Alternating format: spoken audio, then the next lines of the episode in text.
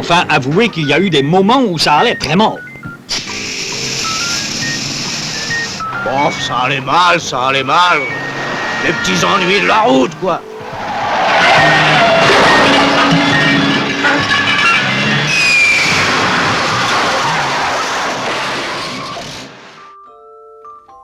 Vous écoutez Bagnole City, un podcast du cri de la girafe.org.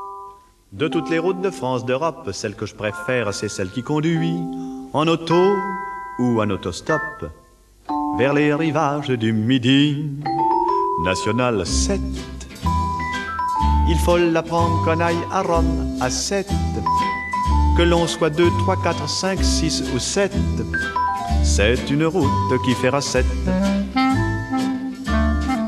Route des vacances qui traverse la Bourgogne et la Provence. Dans le premier épisode, nous avons vu comment la voiture s'est diffusée grâce à la mise en place de tout un système automobile.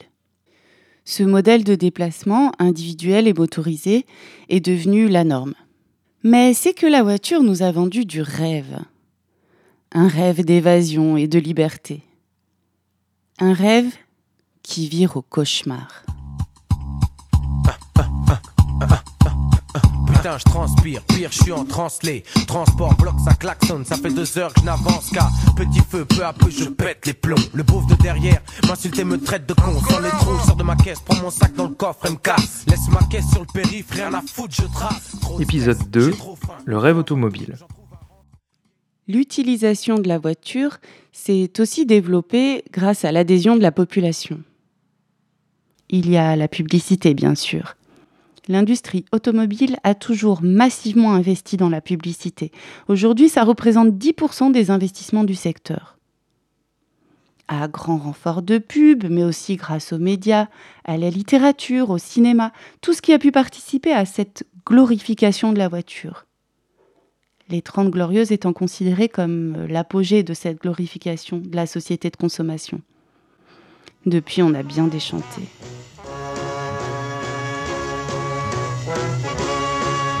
La civilisation antique avait engendré le centaure, l'homme cheval. Notre civilisation de chevaux vapeur est en train d'engendrer une autre créature, moitié homme, moitié auto. Le monde s'est mis à sa portée, et l'homme auto, puisqu'il faut bien l'appeler ainsi, peut désormais régler ses opérations bancaires sans bouger du volant. La femme auto contrôlant toujours l'emploi des fonds. La faim fait ralentir le moto dont la vitesse est normalement de 150 km à l'heure.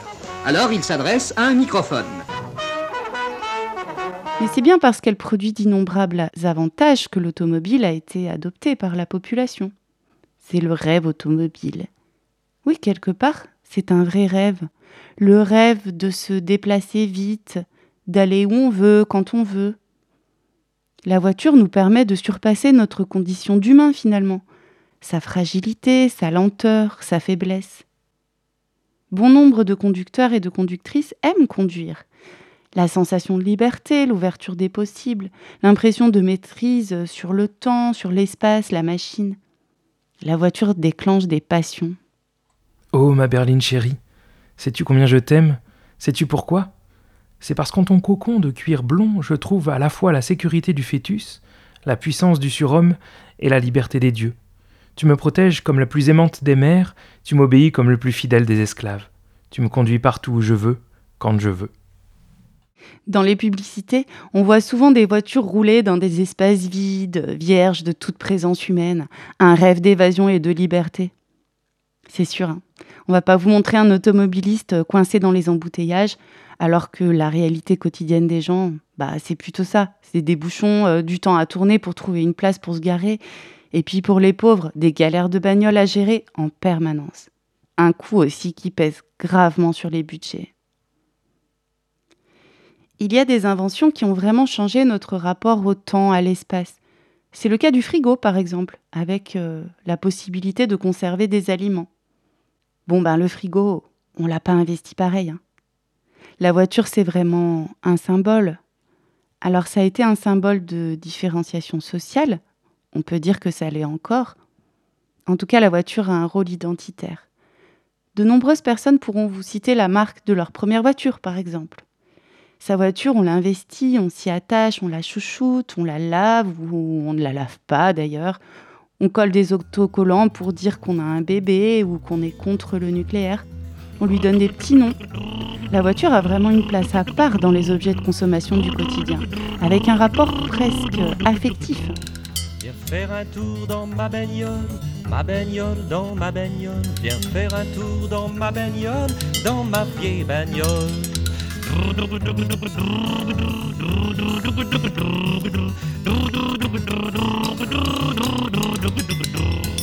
Clic-clac ouvre la porte avant, clic-clac ouvre la porte arrière, avant arrière et cliquetis-clac dans ma vieille bagnole. La voiture, c'est aussi une petite bulle d'espace privé dans un espace social. Dans son véhicule, on est chez soi. Même si pour l'utiliser, il faut qu'on accepte les règles de circulation collective. Ce sentiment d'être dans son espace privé crée un rapport euh, particulier aux autres. La toute-puissance que procure l'automobile n'est pas sans conséquence sur nos comportements. Prenons le cas de Monsieur Piéton. Dès qu'il est au volant, un étrange phénomène se produit. Monsieur Piéton est envahi par un irrésistible sentiment de puissance. Sa personnalité tout entière se métamorphose. Il se transforme instantanément en un monstre incontrôlable, en un conducteur démoniaque. Monsieur Piéton est devenu Monsieur du volant, l'automobiliste. Et toi, tu sais même pas où tu vas, sombre crétin On ne peut pas nier que la route reste un espace de violence sociale, même si la circulation est très codifiée. Tous ces automobilistes impatients quand ils doivent suivre un camion, laisser passer un piéton ou faire attention à un vélo, l'autre devient un ennemi, un concurrent ou un obstacle. On pourrait aussi parler des tollés que provoque n'importe quelle décision restrictive qui touche les automobilistes. Pouvoir rouler à 90 km/h au lieu de 80 devient un symbole de liberté qu'on attaque. On dirait un peu le lobby des armes aux États-Unis qui s'insurge contre le moindre changement concernant le port d'armes. La liberté de tuer en quelque sorte. Le parallèle est peut-être un peu exagéré, mais la voiture tue, et beaucoup aussi. Et puis la voiture a été vite associée à une idée de la virilité, de la puissance masculine, de la toute-puissance. La publicité a largement martelé ce rapport entre voiture et virilité. La voiture est comparée à une femme et tous les ressorts les plus machistes sont utilisés pour créer un rapport de possession avec l'objet. Lorsqu'ils la regardent, on peut lire sur leur visage tous les sentiments propres à la nature humaine.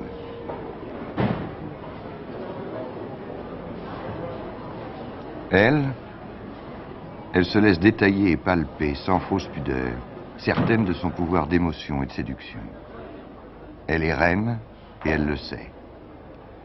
Elle est Sa Majesté l'automobile. La voiture, c'est un endroit où on peut se permettre de la violence parce que ce n'est pas vraiment considéré comme tel. On a développé un imaginaire comme quoi il y aurait une poignée de conducteurs chauffards, mais c'est tout le monde qui crée des accidents. On observe que la délinquance routière est essentiellement masculine. En termes de statistiques, les stages de récupération de points sont suivis à 90% par des hommes. L'avocate Jeanne Collard, une avocate spécialiste de la défense des victimes de violences routières, parle d'une forme de déni de responsabilité chez les personnes qui provoquent un accident. Les automobilistes qui ont créé des accidents ont du mal à se considérer comme responsables. Et finalement, la réponse judiciaire va dans ce sens puisque les personnes qui tuent en voiture euh, prennent du sursis. C'est pour les lourds, les gros, GTX, de turbo, F-U-E-G-O, c'est pour les lourds.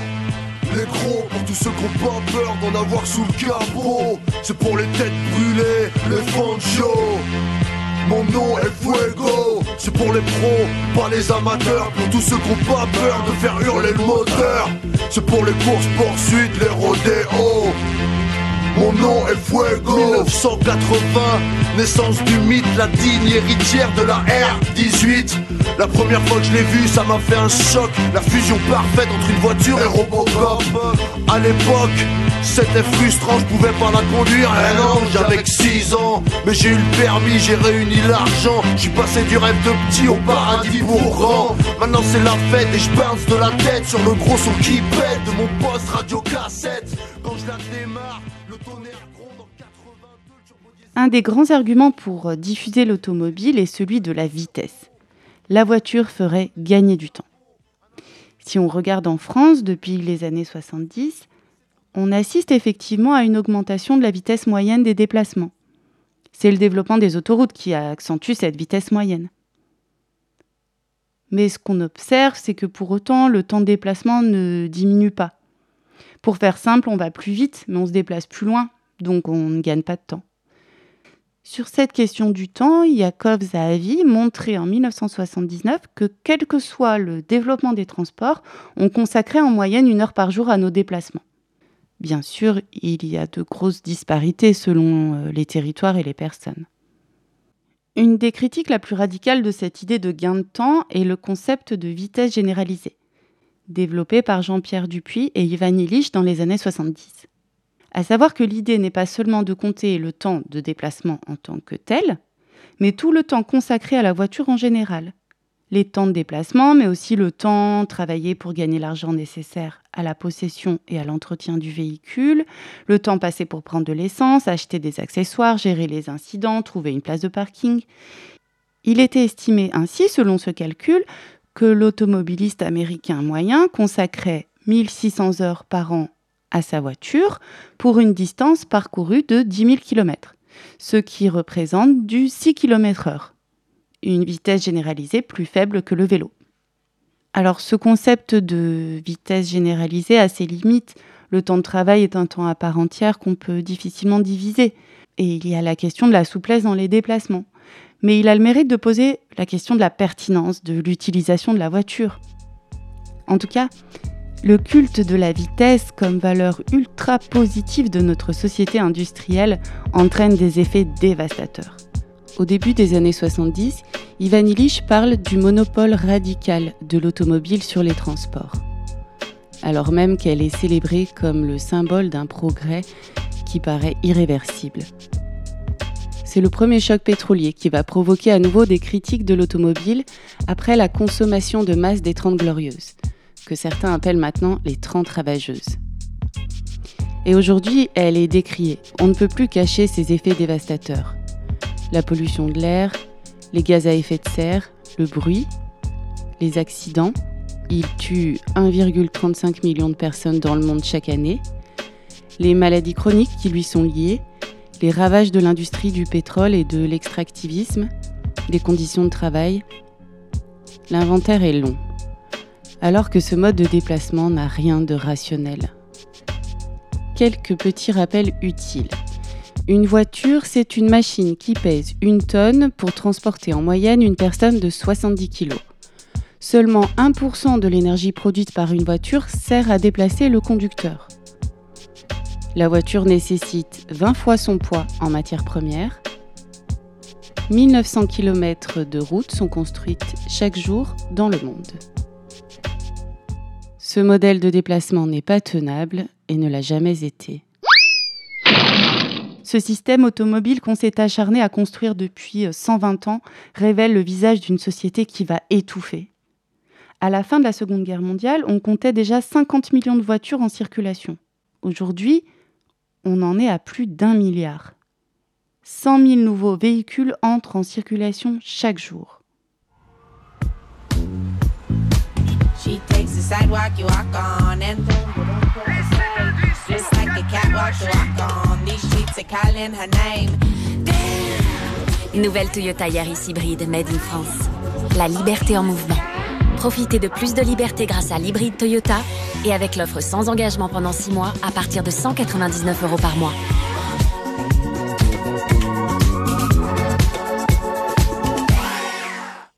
Rassurez-vous, les industriels de l'automobile ont toujours de très bonnes solutions à proposer. Enfin, en apparence. Ce qui est étonnant surtout, c'est d'attendre des solutions de ce côté-là, sachant que leur seul objectif est de produire toujours plus pour vendre toujours plus de voitures. Mais face aux critiques, les industriels, et ils font ça depuis le début, vont vanter leurs investissements dans la recherche, dans l'innovation, pour nous sortir des voitures toujours moins polluantes, plus sûres, avec de nouvelles sources d'énergie. Peu importe qu'ils parlent de la voiture électrique comme de la solution miracle depuis près de 60 ans. L'important, c'est de penser que des solutions sont en cours. Alors c'est vrai que les voitures sont moins polluantes qu'avant. Entre 1975 et 2008, la consommation moyenne d'une voiture en France a diminué de 37%. Mais dans le même temps, le nombre d'automobiles a doublé. Alors on nous dit aujourd'hui que la voiture va devenir un service partagé et non plus un bien de consommation individuel. Ouais, alors non seulement on en est loin, hein, mais ils peuvent tranquillement nous parler de ça dans les pays occidentaux et il y a de grosses perspectives à l'international. Si on parle du covoiturage par exemple, ça pouvait paraître une bonne idée au départ. Au lieu de faire un trajet seul dans sa voiture, on le fait à plusieurs. Mais en fait, le covoiturage s'inscrit dans une stratégie de croissance de l'offre de services. Au final, il augmente les possibilités de déplacement. Donc, il augmente les déplacements. En fait, plus il y a d'offres, plus il y a de demandes. Et en plus, on voit maintenant que Blablacar accompagne la disparition du réseau ferroviaire et la multiplication des lignes de bus. Les annonces qui ont été faites euh, marquent vraiment un coup d'accélérateur. C'est important parce qu'aujourd'hui, euh, le, marché automobile est en pleine révolution. C'est aujourd'hui que ça se prépare. le tissu industriel, il faut l'accompagner aujourd'hui de façon à ce qu'il n'y ait que des véhicules à très faible émission qui soient produits rapidement et en France si possible. Le président de la République a dit hier souhaiter que d'ici 2025, la France produise un million de véhicules électriques et hybrides. Ce mythe de la voiture propre amène les constructeurs à toujours proposer de nouveaux modèles. Les automobilistes sont donc encouragés à changer leurs vieilles bagnoles pour des voitures censées être toujours moins polluantes. On augmente toujours le nombre de voitures en circulation. En plus, les vieilles voitures sont possédées par les plus pauvres. Donc on est toujours dans une logique de consommer plus sous prétexte de lutter contre la pollution. Alors que la seule chose qui pourrait euh, la faire baisser, bah, c'est moins de voitures en circulation. Réduite en quelques secondes à un amas de tôle, c'est ça le lot des primes à la casse. Pour Damien Sénéchal, gérant d'une casse automobile, le succès du dispositif, c'est depuis un an beaucoup de travail en plus. Tous les jours, on traite à peu près 10 véhicules en traitement, donc euh, démontage, dépollution. Quelle proportion de primes à la casse en ce moment? Je dirais 80%. Sur le parc aussi, il y a du stock, des voitures dont les propriétaires se sont débarrassés pour toucher la prime. Pour Damien Sénéchal, une impression de gâchis. C'est un véhicule qui vient de rentrer, c'est une 306 diesel, 122 000 km. C'est un véhicule que nous allons donc détruire. Mais c'est vrai que c'est quand même malheureux de voir euh, des véhicules comme ça euh, enlevés de la circulation. La fin de la motorisation n'apparaît donc à aucun moment comme une issue possible. Et la croissance du taux de motorisation ne cesse d'augmenter dans le monde. L'automobile est ainsi l'un des rares secteurs dont les émissions de CO2 n'ont quasiment jamais baissé depuis le milieu du XXe siècle. On le disait, pour réduire la pollution, on devrait réduire drastiquement le nombre de voitures en circulation. Mais au lieu de s'attaquer aux causes, on s'attaque aux conséquences, comme d'habitude. Un bel exemple de cette logique sans issue. En 2018, la ville de Gentilly a un projet pour réduire les particules fines émises par les voitures passant sur le périphérique. L'idée, un mur végétalisé filtrant, coût de cette euh, idée lumineuse, soutenue bien sûr par le Grand Paris, 1,5 milliard d'euros. Le tout entièrement financé par de l'argent public alors que dans le même temps, les constructeurs automobiles ont falsifié les contrôles de niveau de pollution pour faire apparaître des chiffres plus bas. Et bien sûr, l'industrie automobile n'a eu de cesse de nier les effets de la voiture sur la santé. Tiens, ça c'est Carlos Ghosn qui parle du diesel. Il n'y a pas de problème. Et d'ailleurs, il n'y a pas que les constructeurs qui le disent. Euh, c'est l'Académie de médecine dit exactement la même chose. Par contre, l'idée qui consiste à dire il faut peut-être sortir des très anciens diesels qui n'ont pas eu les, évolutions technologiques et qui, eux, peuvent euh, créer des problèmes de santé, en encourageant euh, la, vente d'anciens diesels pour acheter de nouveaux diesels, c'est une, très bonne, une très bonne initiative. Le rêve automobile s'est transformé en cauchemar. On pourrait dire que les avantages individuels que procure euh, la voiture sont proportionnelles à la catastrophe qu'elle produit au niveau collectif.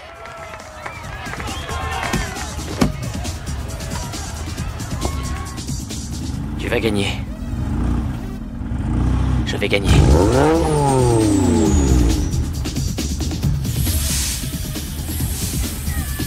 Bagnole City. Un podcast en trois épisodes à retrouver sur le cri de la girafe.org.